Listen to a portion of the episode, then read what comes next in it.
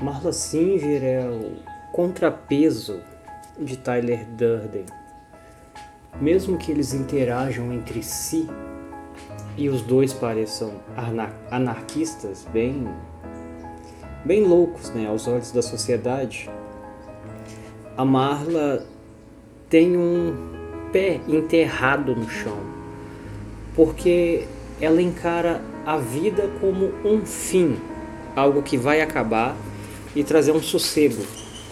Mas também, eu estava vendo uma teoria agora há pouco de que a Marla, né, ela também não existe. tem aquela cena do, do, que eles vão comer alguma coisa, tanto ela e o Jack, e, e ela faz o pedido para o garçom. Mas da mesma forma em que ela interage com o garçom, o Tyler interage com as pessoas, tá? Eu estou falando de Clube da Luta.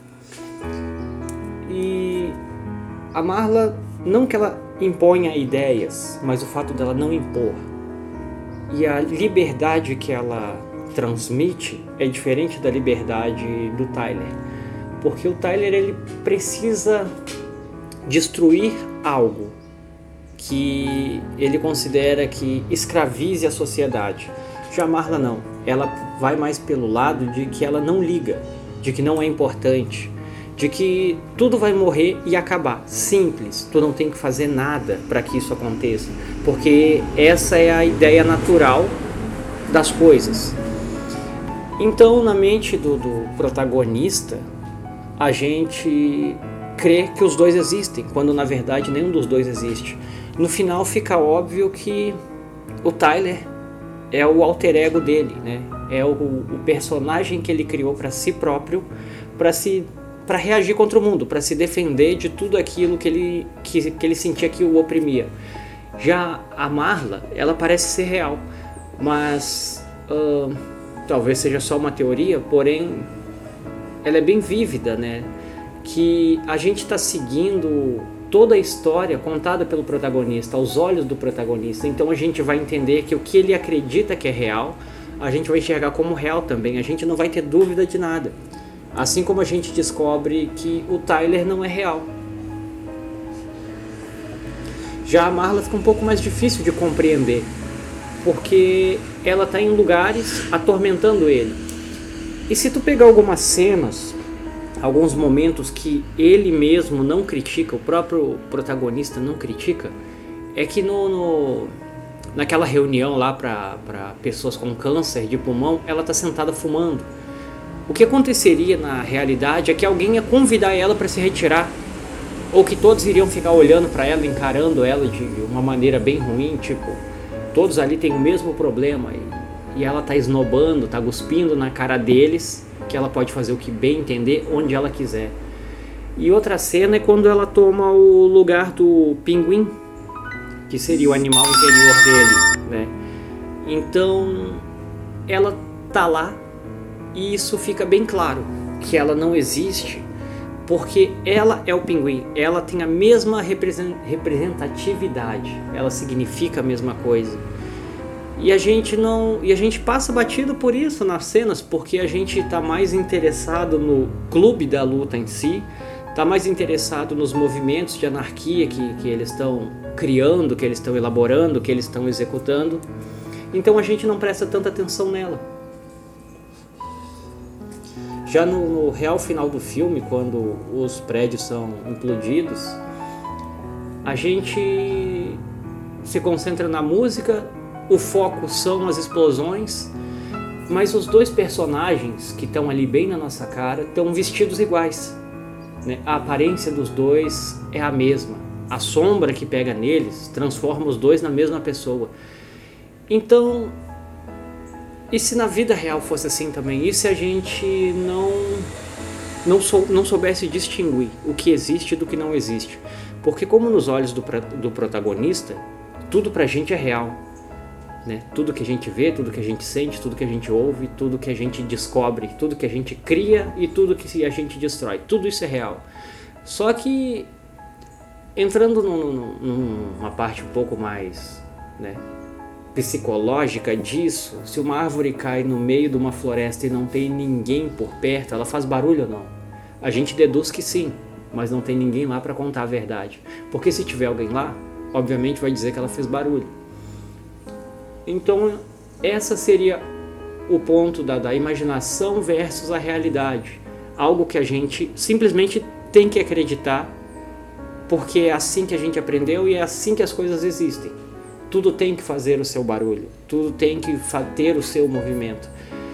Então, o filme, para mim, pelo menos, criou uma dúvida incrível. Já tem muito tempo que eu assisti ele. Só que o que realmente é real? O que realmente importa?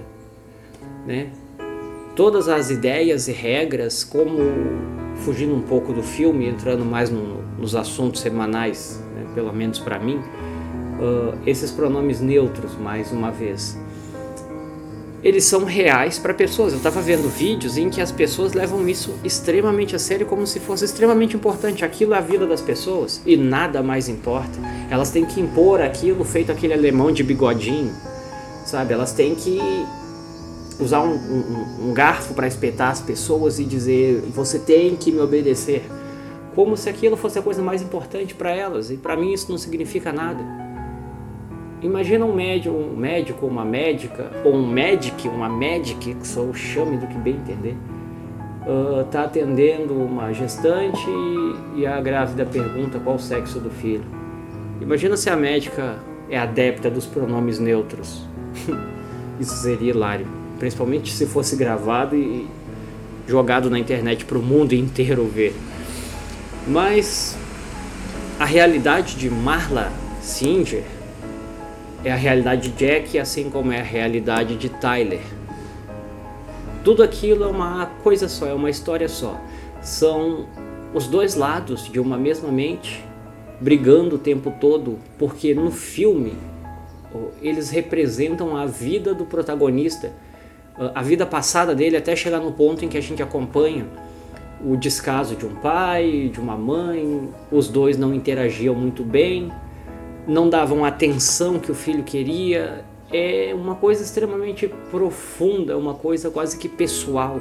Muita gente se apega a um pedaço do filme porque tem muita coisa nele, tem muita informação nele.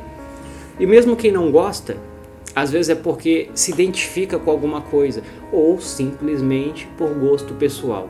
Mas essa parte psicológica que brinca com as pessoas, ela se torna quase que aterrorizante ela vai por um caminho que confunde a realidade, a psicopatia e a imaginação.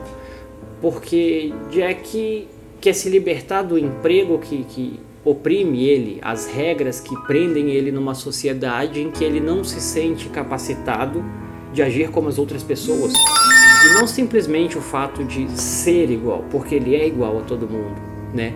Com as suas insatisfações, e por outro lado as suas satisfa satisfações também. Só que ele não se sente existente totalmente do mundo, ele não se sente conectado ao mundo, porque ele está cansado de seguir as mesmas regras todos os dias e saber que ele vai ter um fim. A inexistência dele não vai significar nada. E mesmo ele fazendo tudo o que faz, ele provando tudo o que queria, ele volta para o ponto inicial onde nada vai ser importante para ele.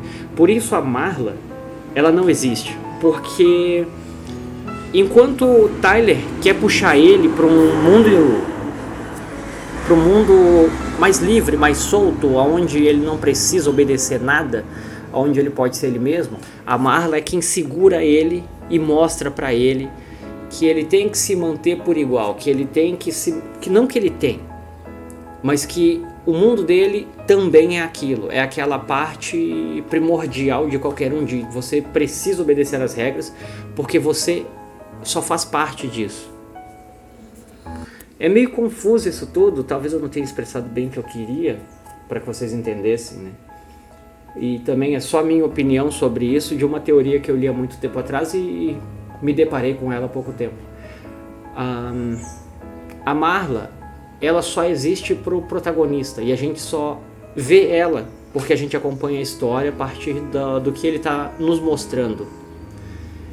Ela aparece numa em um momento em que é, é extremamente necessário para ele mostrar que ele não está sendo verdadeiro consigo mesmo. Ele enxerga nela todos os defeitos dele mesmo, porque ela também é ele. É isso aí.